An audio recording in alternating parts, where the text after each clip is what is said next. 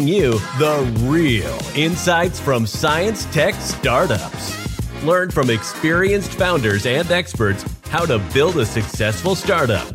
You are listening to the Working with Startups from Science podcast with your host, Bartosz Kaidas. One. Hallo und herzlich willkommen zu einer neuen Episode von Working with Startups from Science. Meine Leitung geht heute nach Berlin zu dem Investor, Entrepreneur, Boardmember und Autor Matthias Hilpert. Viele Titel, hinter denen sich sehr spannende Geschichten verbergen. Wenn man Matthias LinkedIn-Profil anschaut, dann sieht man, dass Matthias seine Karriere als Manager in der Telekommunikationsbranche gestartet hat und dort sehr erfolgreich unterwegs war. Nach seiner Managementkarriere stieg er aus und gründete sein Unternehmen MH2 Capital, in dem er als Business Angels in Startup investiert. Die Liste der Startups in Matthias Portfolio ist ziemlich lange.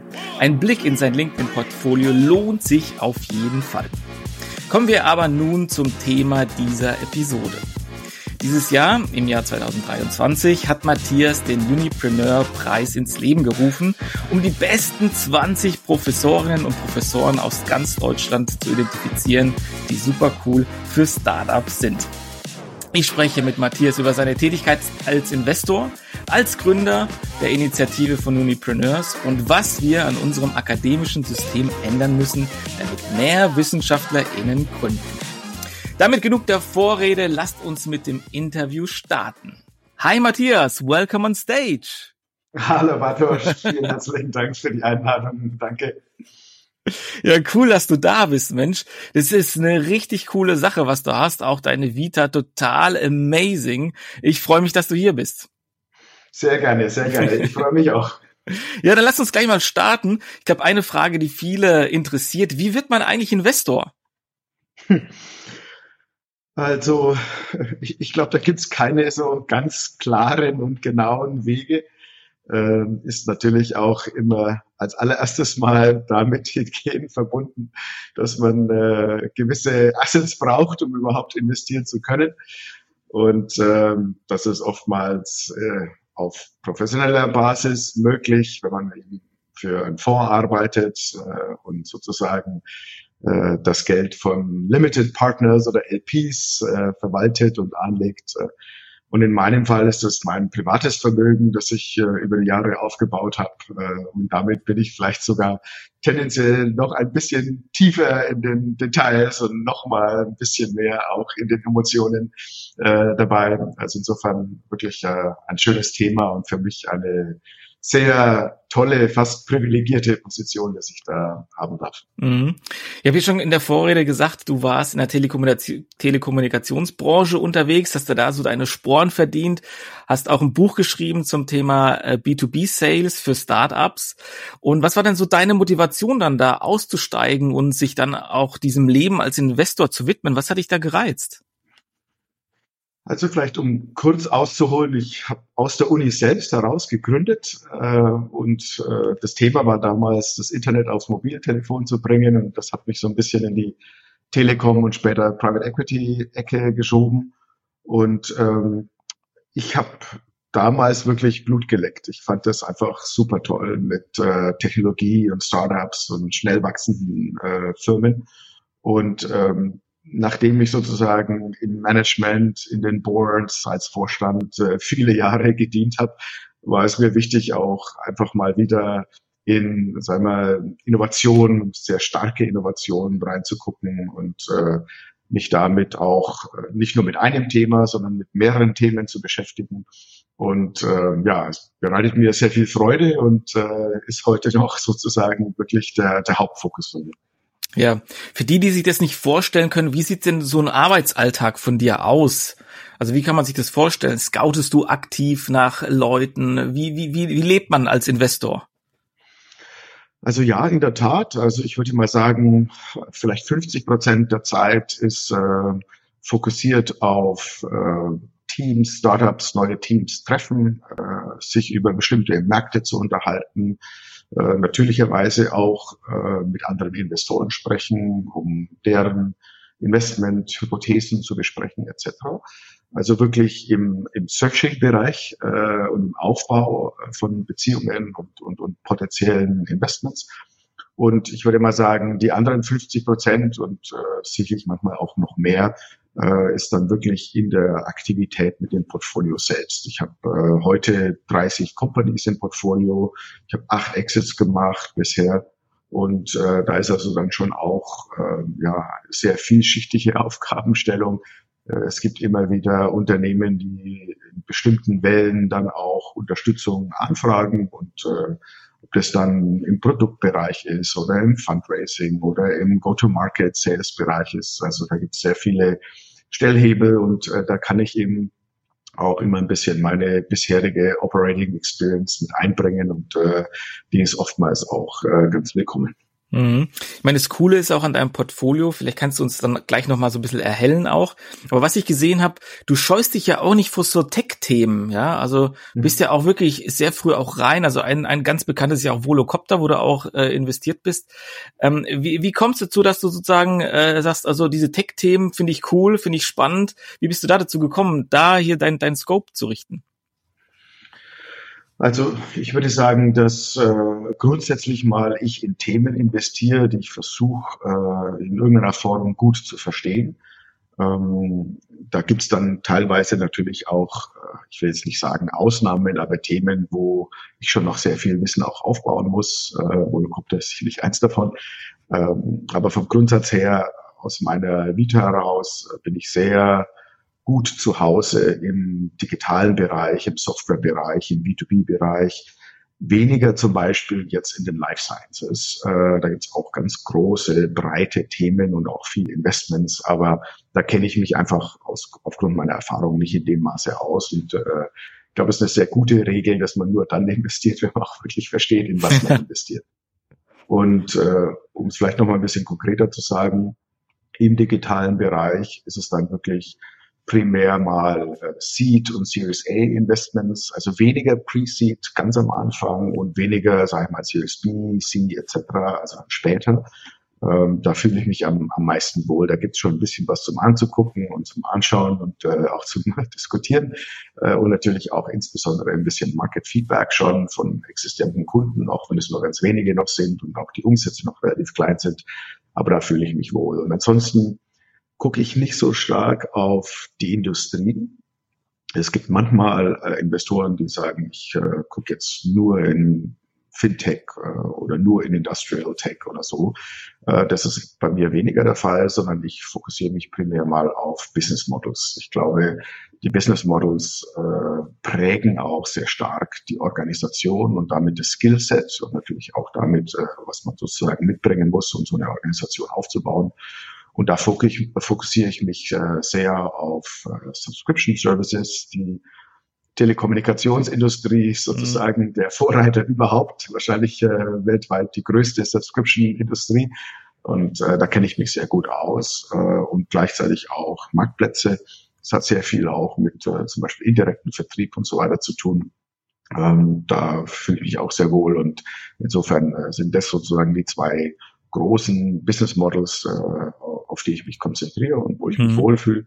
Mache auch äh, Investments primär in Europa, jetzt nicht außerhalb, nicht in den USA und nicht in äh, Asien zum Beispiel direkte Investments, sondern das wird dann eben über, über Fonds oder Syndicates und so weiter abgedeckt. Also das ist so ein bisschen der, der Fokus von mir und da, wo ich mich wohlfühle. Cool. Wie ist es denn jetzt, wenn ich jetzt ein Startup wäre und ich habe jetzt die Rahmenbedingungen, hast du so ein bisschen genannt, was dein Scope ist. Ich habe dich jetzt identifiziert. Was muss ich tun, um dich von mir zu überzeugen?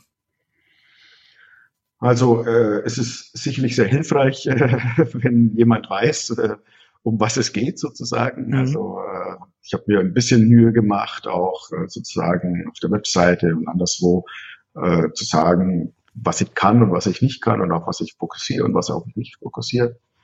Ich kriege äh, sehr viele Anfragen und äh, sehr viele davon sind äh, völlig irrelevant.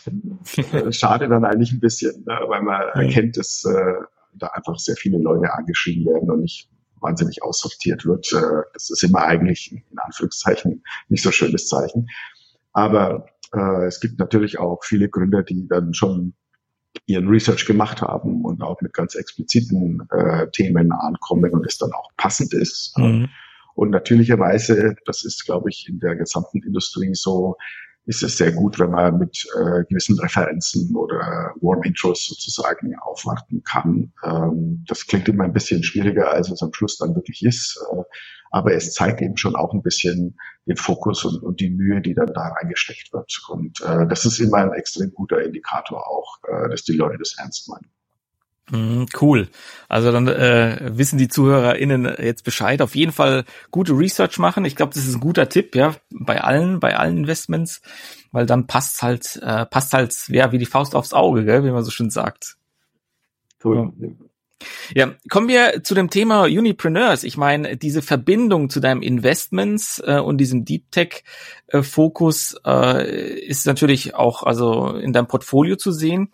Wie kamst du denn zu dieser Initiative zu sagen, du möchtest jetzt die 20 besten Professorinnen und Professoren identifizieren, die halt für Startups irgendwie cool sind, die Lehre, coole Lehre machen, Entrepreneurship, Education. Wie bist du da zu dieser Idee gekommen?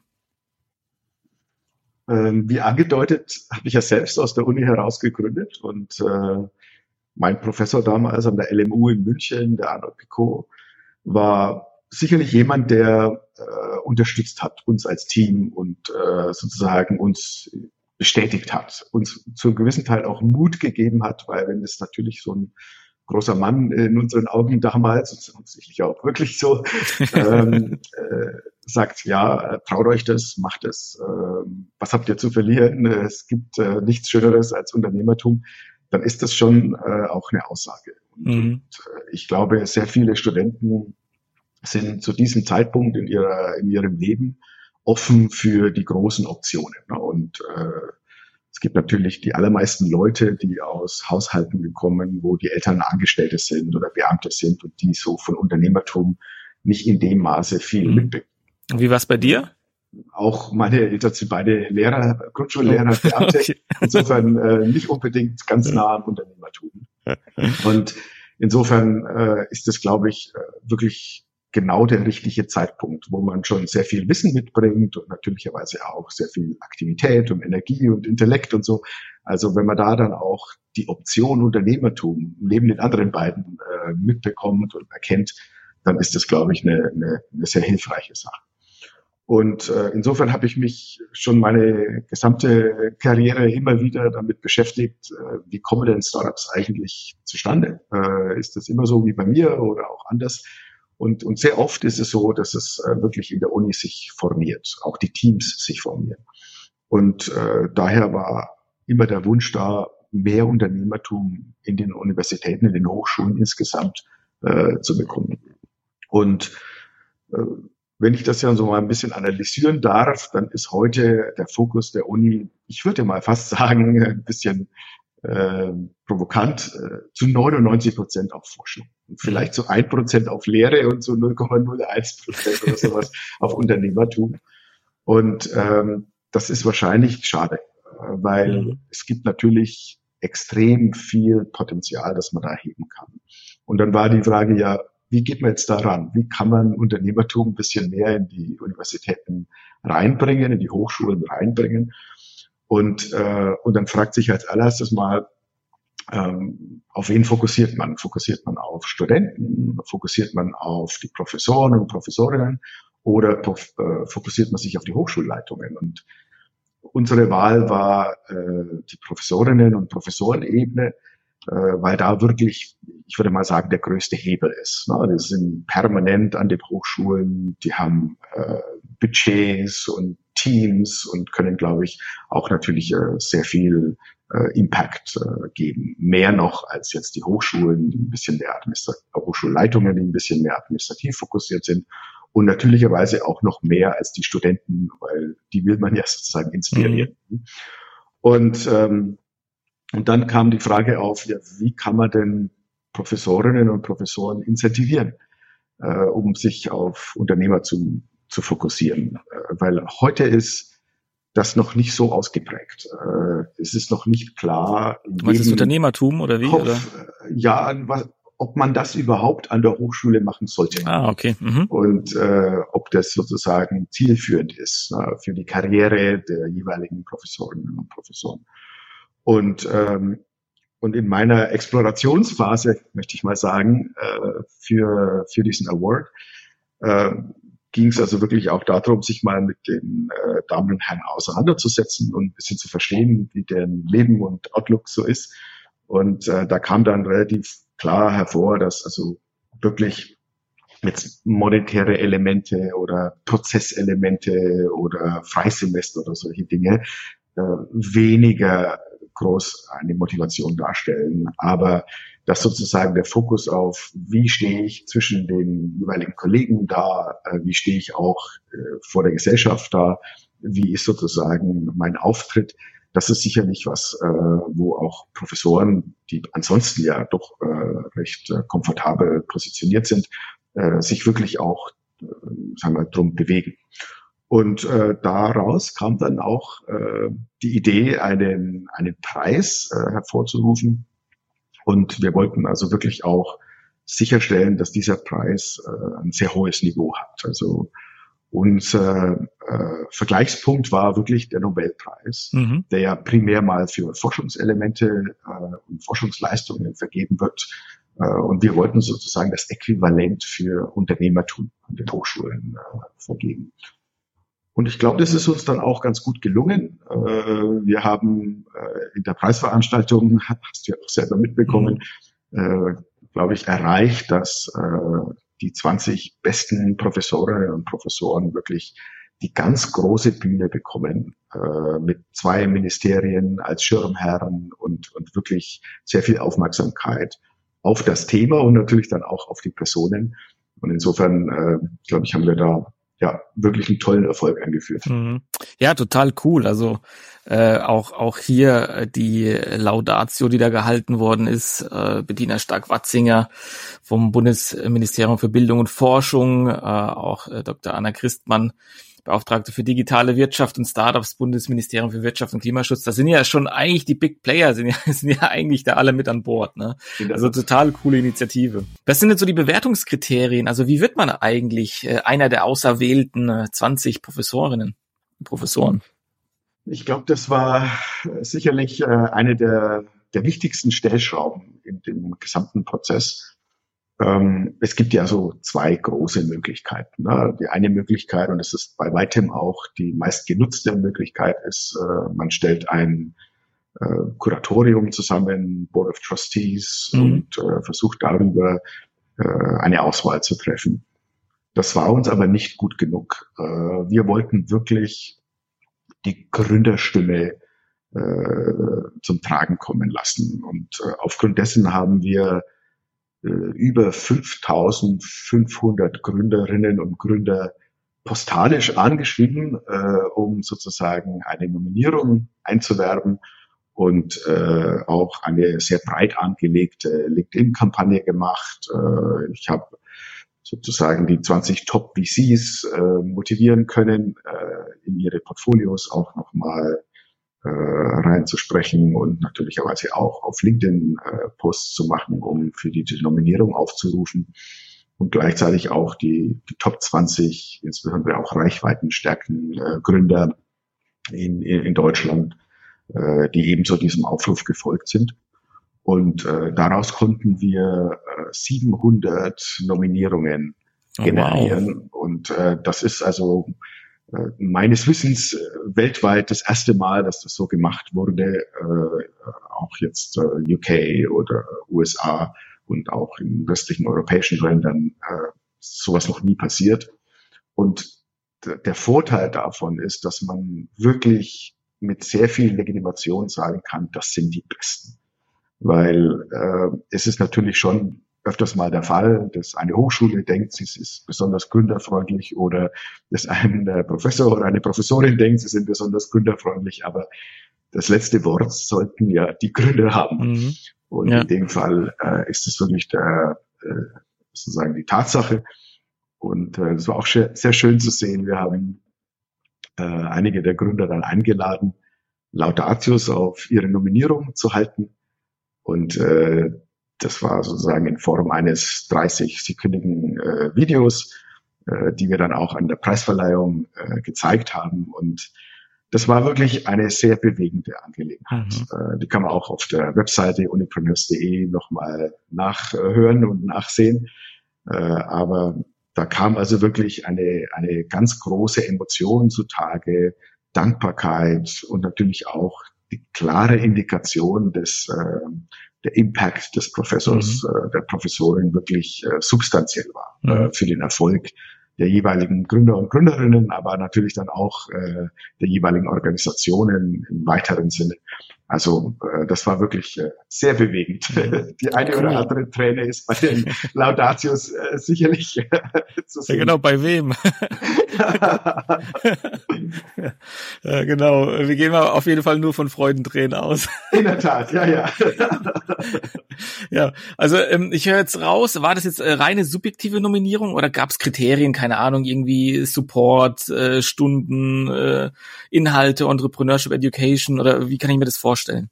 Ja, ähm, also wir haben eine Umfrage gemacht, äh, die sozusagen dann in Nominierungen resultiert. Also die Frage war, gab es ähm, eine Professorin, einen Professor, der dich besonders inspiriert oder unterstützt hat und wenn ja, dann wer? Mhm.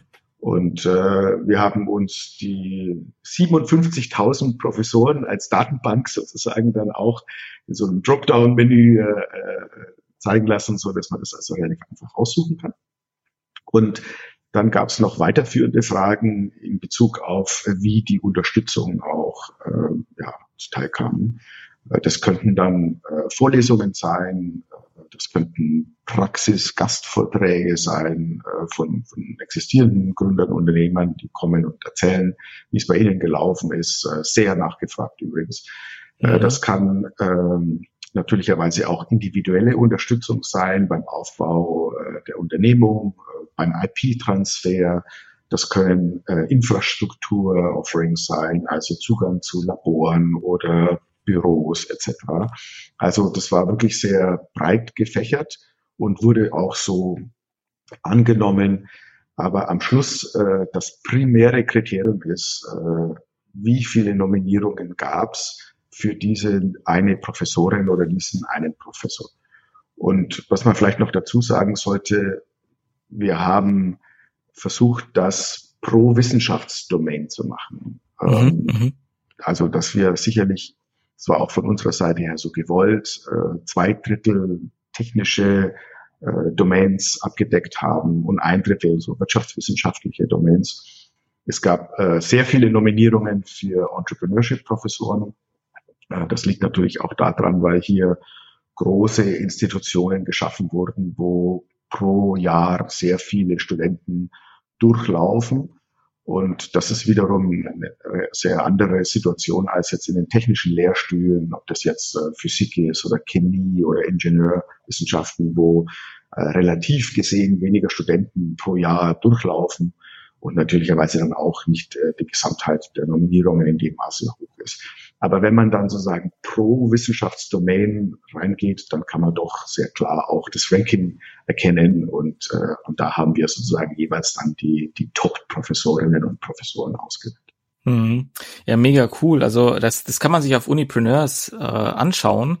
Auch äh, sehr cool gemacht mit den Profilen. Kann man sich auf die entsprechende Person äh, äh, draufklicken, wo so eine kleine Vita auch, ja, und so ein auch Video zu sehen ist, von dem du gesprochen hattest.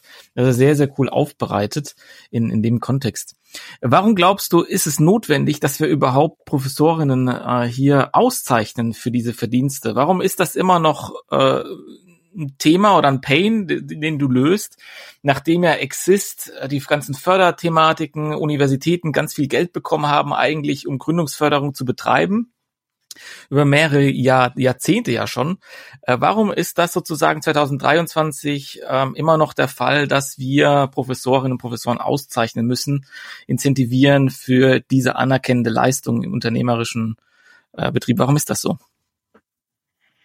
Also ich denke, am Schluss äh, hängt es schon primär mal einfach an der Incentivierung. äh, wie, wie angedacht. Ne? Also wenn man sich eine Professorenlaufbahn anschaut, äh, dann ist das heute sehr stark abgestellt auf äh, Publikationen und Citations etc. Es gibt den sogenannten H-Index, äh, der in vielen verschiedenen äh, Wissenschaftsdomains sehr klare Regel ist, äh, nach der sich auch orientiert wird. Vielleicht kannst du kurz sagen, was der H-Index ist für die, die ja, es nicht gerne. Ähm, der H-Index ist sozusagen eine Quantifizierung und auch eine Standardisierung der Publikationsleistung und auch der Citations, also Zitate dieser Publikationen. Ähm, und äh, wenn man ein, sag ich mal, guter Professor, Professorin ist, dann ist er vielleicht bei äh, 30, 40 äh, und wenn man außerordentlich ist, dann äh, sagen wir mal über 50, 60 und äh, wenn man wirklich absolute Weltspitze ist, dann geht er in die dreistelligen Ecken. Mhm. Und äh, ich kann vielleicht dazu sagen, dass die Unipreneurs im Durchschnitt äh, über 50 waren okay, cool. und sogar wir auch über die 120 gekommen sind. Mhm. Also insofern wirklich äh, sehr starke Forschungsleistung gepaart mit dem Fokus auf Unternehmertum. Äh, zurück zu deiner Frage. Die Incentivierung ist sicherlich das, was sozusagen der, der große Stellhebel ist, weil Rufe an andere Universitäten, an größere Institute etc. primär mal eben auf das abgestellt werden. Und ähm, weniger sozusagen auf Lehre und insbesondere eben auch auf Unternehmertum. es ist sogar zu beobachten, dass teilweise Unternehmertum nicht unbedingt nur positiv gesehen wird. Äh, also ich habe auch mit Professoren äh, gesprochen, die dann angedeutet haben, ja, äh, ich weiß gar nicht, ob das so in meiner Kollegenkreis gut ankommt, ob da nicht möglicherweise Zweifel aufkommen, was ich denn überhaupt tue, wo mein Fokus ist und ob ich dann überhaupt ein richtiger sozusagen Forscher bin, wenn ich sowas mache oder äh, ob ich möglicherweise sogar mich dem Vorwurf aufsetze, äh, dass ich jetzt äh, staatliche Steuergelder äh, für Unternehmen, die mir dann selber auch zugutekommen, wo ich möglicherweise daran beteiligt bin, etc., äh, aufbaue. Das ist natürlicherweise sehr wichtig, dass wir diese äh, jetzt nicht so sehr breiten, aber doch hin und wieder mal auftretenden Vorteile entgegentreten. Und so eine Auszeichnung sagt ganz deutlich mit sehr lauter Stimme, das ist der Nobelpreis für Unternehmertum an Hochschulen. Das ist auf dem Niveau angesiedelt. Das sind die höchste Politik äh, unterwegs und sehen das sehr, sehr positiv. Das ist gesellschaftlich gewollt. Äh, das ist äh, in der Hochschulpolitik gewollt, dass man als äh, äh, Professorin, als Professor sich äh, in diesen äh, Domains engagiert. Also das ist eine sehr wichtige Message, die da kommt äh, und auch angenommen wird. Und es war sehr schön zu sehen auch, dass im Nachgang die Unipreneurs auch äh, mir sehr viel Feedback gegeben haben, äh, dass sie sehr viel Glückwünsche bekommen haben von ihren Hochschulleitungen, aber auch von anderen Kollegen. Und äh, ich glaube, wir haben es geschafft, da wirklich Steine ins Rollen zu bringen äh, und, und das Image wirklich sehr, sehr positiv aufzuladen und möglicherweise eben auch ähm, klare äh, Incentivierung geschaffen für die Leute, die heute noch nicht in dem Maße engagiert sind bei Unternehmertum äh, an den Hochschulen, dass da möglicherweise auch was ist, was äh, belohnt wird und äh, was Aufmerksamkeit generiert. Mhm. Ja, also finde ich, wie gesagt, eine total coole Initiative. Ähm, aber nochmal zur, zur Frage, also wenn wir nochmal tiefer gehen, ja, also strukturell äh, gibt es im akademischen System keine Wertschätzung für diese Art ähm, der Transferleistung, obwohl sie eigentlich als dritte Säule bei vielen Universitäten verankert ist. Also es auch, auch ein öffentlicher Auftrag ist dieses Transfers. Ähm, ich meine, man kann damit begegnen mit Incentivierung von außen, Wertschätzung, Sichtbarmachung. Wer ist denn da äh, unterwegs? Aber was glaubst du denn, was müssten wir an unserem akademischen System ändern, damit Professorinnen eher gewillt sind zu sagen, hey cool, lass uns mal unternehmerisch denken. Was könnten wir aus dieser Promotion, aus diesem Forschungsergebnis machen? Wie könnten wir das der Gesellschaft jetzt unabhängig von diesem monetären Charakter einfach wieder zurückführen, ja, mit, mit, mit, mit Vorteilen? Sei es jetzt in, in, in Pharma, sei es jetzt in Elektrotechnik, wie auch immer, dass wir als Gesellschaft was davon haben. Was müssten wir in unserem System ändern, deiner Meinung nach? Ähm, ich glaube, wir sollten uns alle, als allererstes mal die Frage stellen, welcher Hebel ist denn eigentlich der, der am meisten Impact hat? Ja, ähm, ich gebe dir recht, dass das System selbst, und wenn wir jetzt mal System sagen, dann meine ich damit ähm, insbesondere, sage ich mal, Prozesse, Budgets etc., äh, die, die ähm, zur Verfügung gestellt werden äh, und die sozusagen dem gesamten Thema Unternehmertum zuträglich sind. Was aber die Erkenntnis ist, ist, es gibt ja diese wirklich außerordentlichen Professoren, äh, die das in dem jetzigen System geschafft haben, teilweise 21 Unternehmen zu gründen und wirklich diese auch dann für viele hunderte von Millionen zu verkaufen an große Industrieunternehmen, äh, die also sehr hohen Impact haben. Und das ist möglich mit dem jetzigen System. Äh, und ich glaube, daher ist äh, der größte Hebel nicht unbedingt anzusetzen an dem System. Ich glaube, da kann man noch einiges an Verbesserungen äh, sagen, erarbeiten. Aber es, es hängt wirklich an den Leuten, an der Motivation der Individuen. Äh, es gibt auch Individuen, auch bei den Unipreneurs, äh, die, sag ich mal, ich würde jetzt nicht sagen sehr offen, aber dann doch mal im Privaten darüber sprechen, dass ihnen tendenziell manchmal sogar viele Steine in den Weg gelegt wurden. Mhm. Von ihrem Land, von ihren Hochschulleitungen etc., die da eben nicht in dem Maße drauf fokussiert sind. Und trotzdem haben sie äh, diese große Leistung erreicht und diesen großen Impact über ihre eigenen unternehmerischen Aktivitäten und die Inspiration und den Support von Studenten erreicht. Insofern, ich glaube, es, es geht wirklich der größte Hebel dahin, dass man die Individuen selbst motiviert und incentiviert, wie angedacht, in diese Richtung zu gehen. Und wenn man Incentivierung hört, dann denkt man natürlich immer sehr schnell an monetäre Elemente. Und das gehört auch dazu. Ähm, aber man darf auch nicht vergessen, dass äh, heute Professorinnen und Professoren schon, ich würde mal sagen, relativ gesehen relativ gut gestellt sind, auch na, monetär und äh, meistens auch gar nicht monetär getrieben sind, sondern eben eher fachlich getrieben sind und in ihrer Peer-Gruppe äh, ein gutes Ansehen haben möchten etc. Also diese eher weicheren Faktoren sind äh, meines Erachtens nochmal ein größerer Hebel als jetzt sehr harte Incentivierungen. Ich könnte mir auch vorstellen, dass äh, zum Beispiel äh, Incentivierungen wie äh, Freisemester, die eben besonders dann auch auf unternehmerische Aktivitäten äh, fokussiert werden, sicherlich hilfreich äh, sind. Oder dass man bestimmte Regulierungen zum Beispiel in der Verfügungstellung von Büroflächen oder von äh, Laborflächen etc., dass man da noch einiges an, an Regulierung äh, rausnehmen kann, die heute existiert und die es schwer macht und die sehr oft dann einfach sozusagen äh, umgangen werden ne, auf dem kurzen Weg. Aber am Schluss, äh, ich glaube, der größte Hebel liegt daran, den 57.000 Professoren äh, eine klare äh, sagen wir mal, Nachricht, Message, äh, Zielstruktur vorzugeben und auch eben Incentivierung vorzugeben, dass äh, Engagement im Unternehmertum äh, wirklich sehr hilfreich ist für sie selbst, für ihre Karriere, für ihr Ansehen, äh, um, um das dann auch sozusagen weiter zu, zu treiben. Und wir reden ja heute jetzt nicht davon, dass jeder Professor in diese Richtung gehen soll. Äh, ich glaube, das ist nicht äh, realistisch und, und auch gar nicht unbedingt notwendig. Äh, ich könnte mir gut vorstellen, dass wir heute vielleicht äh, von den 57.000 500, 1000 äh, Professoren haben, die, sag mal, unternehmerisch auch denken und äh, aktiviert sind.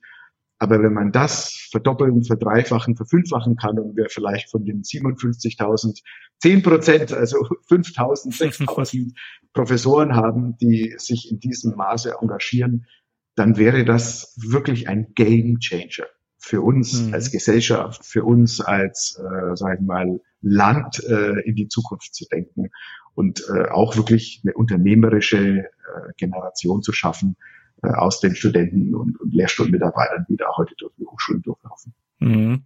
Ja, total cool. Also ähm, bin ich ganz bei dir. Ich sehe es auch Universitäten so als Innovationsmotor, also als Startpunkt für neue innovative Sachen, die jetzt auch nicht immer äh, klar kommerziell getrieben sind, dass man auch mal über die Grundlagenforschung mal andere Themen irgendwie beackert, bearbeitet. Aber dann, wenn halt was rauskommt, was spannend sein könnte, dass man dann sozusagen diesen Faden wieder aufnimmt und dann in die Gesellschaft überführt. Und für mich ist ja auch nur ein Startup eigentlich nur das Vehikel, das Auto, um von dieser akademischen, also aus dem akademischen System in dieses Wirtschaftssystem irgendwie zu rüberzufahren, ja. Und äh, das also finde ich auch. Also deshalb die Initiative sehr, sehr cool. Äh, auch das Individuelle, dass man das heraussticht, weil so wie du es gesagt hast, die teilweise sind es Einzelkämpfer, ja, in einem System, das gar nicht darauf ausgelegt ist, das zu wertschätzen, dass man da so einen Gegenpol hat, um das aber sichtbar zu machen, total cool. Wo entwickelt sich denn Unipreneurs weiter? Was sind so die nächsten Entwicklungen? Worauf können wir uns freuen? Also das ist in der Tat äh, derzeit eine äh, gute Diskussion. Äh, ich darf auch mal vorausschicken, dass wirklich von allen Seiten, also von der, von der Hochschullandschaft, von den Hochschulleitungen, von den Professorinnen und Professoren sehr positives Feedback kam ähm, aus der Politik, aus den Ministerien, äh, sowohl in der politischen Ebene als auch wirklich in der Arbeitsebene exzellentes Feedback ähm, und natürlicherweise auch jetzt aus dem Ökosystem heraus, Startups, Investoren für diese Initiative. Also ähm, ich war schon immer von Anfang an überzeugt, dass es eine gute Sache ist. Und äh, das war schon wirklich auch äh, sehr schön, auch, auch für mich und für uns. Äh, ich habe ja nicht nur ich dran gearbeitet, sondern auch alle meine Partner, ähm, die da mitgeholfen haben. Äh, das war wirklich sehr zufriedenstellend, äh, dieses tolle Feedback zu bekommen. Und äh, unisono wird sagen, sich gewünscht, dass das weitergeht. Und das würden wir auch gerne so handhaben. Ähm, ich gehe mal davon aus, wir können da zwei sagen wir, Bereiche trennen. Nummer eins ist die Preisverleihung selbst und in welcher Frequenz stellt sich diese dar. Wir haben ja, wie angedeutet, äh, Gründer äh, angeschrieben, die sozusagen in Startups tätig sind, die bis zu zehn Jahren alt sind. Und 5500, also sprich, sagen wir mal, grob 500 Gründer jedes Jahr neu dazugekommen sind, wenn man es mal so überschlägt. Mhm. Und äh, um eine neue Preisverleihung zu machen, die dann auch auf neuen Stimmen äh, an der Gründerseite, aber natürlich möglicherweise auch auf neuen Professorinnen und Professoren äh, fußen kann, braucht es eine gewisse Zeit. Äh, da sind wir heute noch am diskutieren, ist das jetzt ein Dreijahreszyklus oder ein Vierjahreszyklus oder ein Fünfjahreszyklus. Ähm, man würde sich eigentlich einen einjährigen Zyklus wünschen, aber das ist schlicht und einfach nicht unbedingt mit den Realitäten äh, vereinbar, weil man dann entweder äh, die gleichen Leute nochmal äh, nominiert bekommt oder äh, natürlicherweise auch äh, ein bisschen verwässert, wenn man dann in die mhm. Breite geht. Also wir wollen den Standard schon sehr, sehr hoch halten. Der Nobelpreis wird eben auch nicht an hunderte von Leuten vergeben.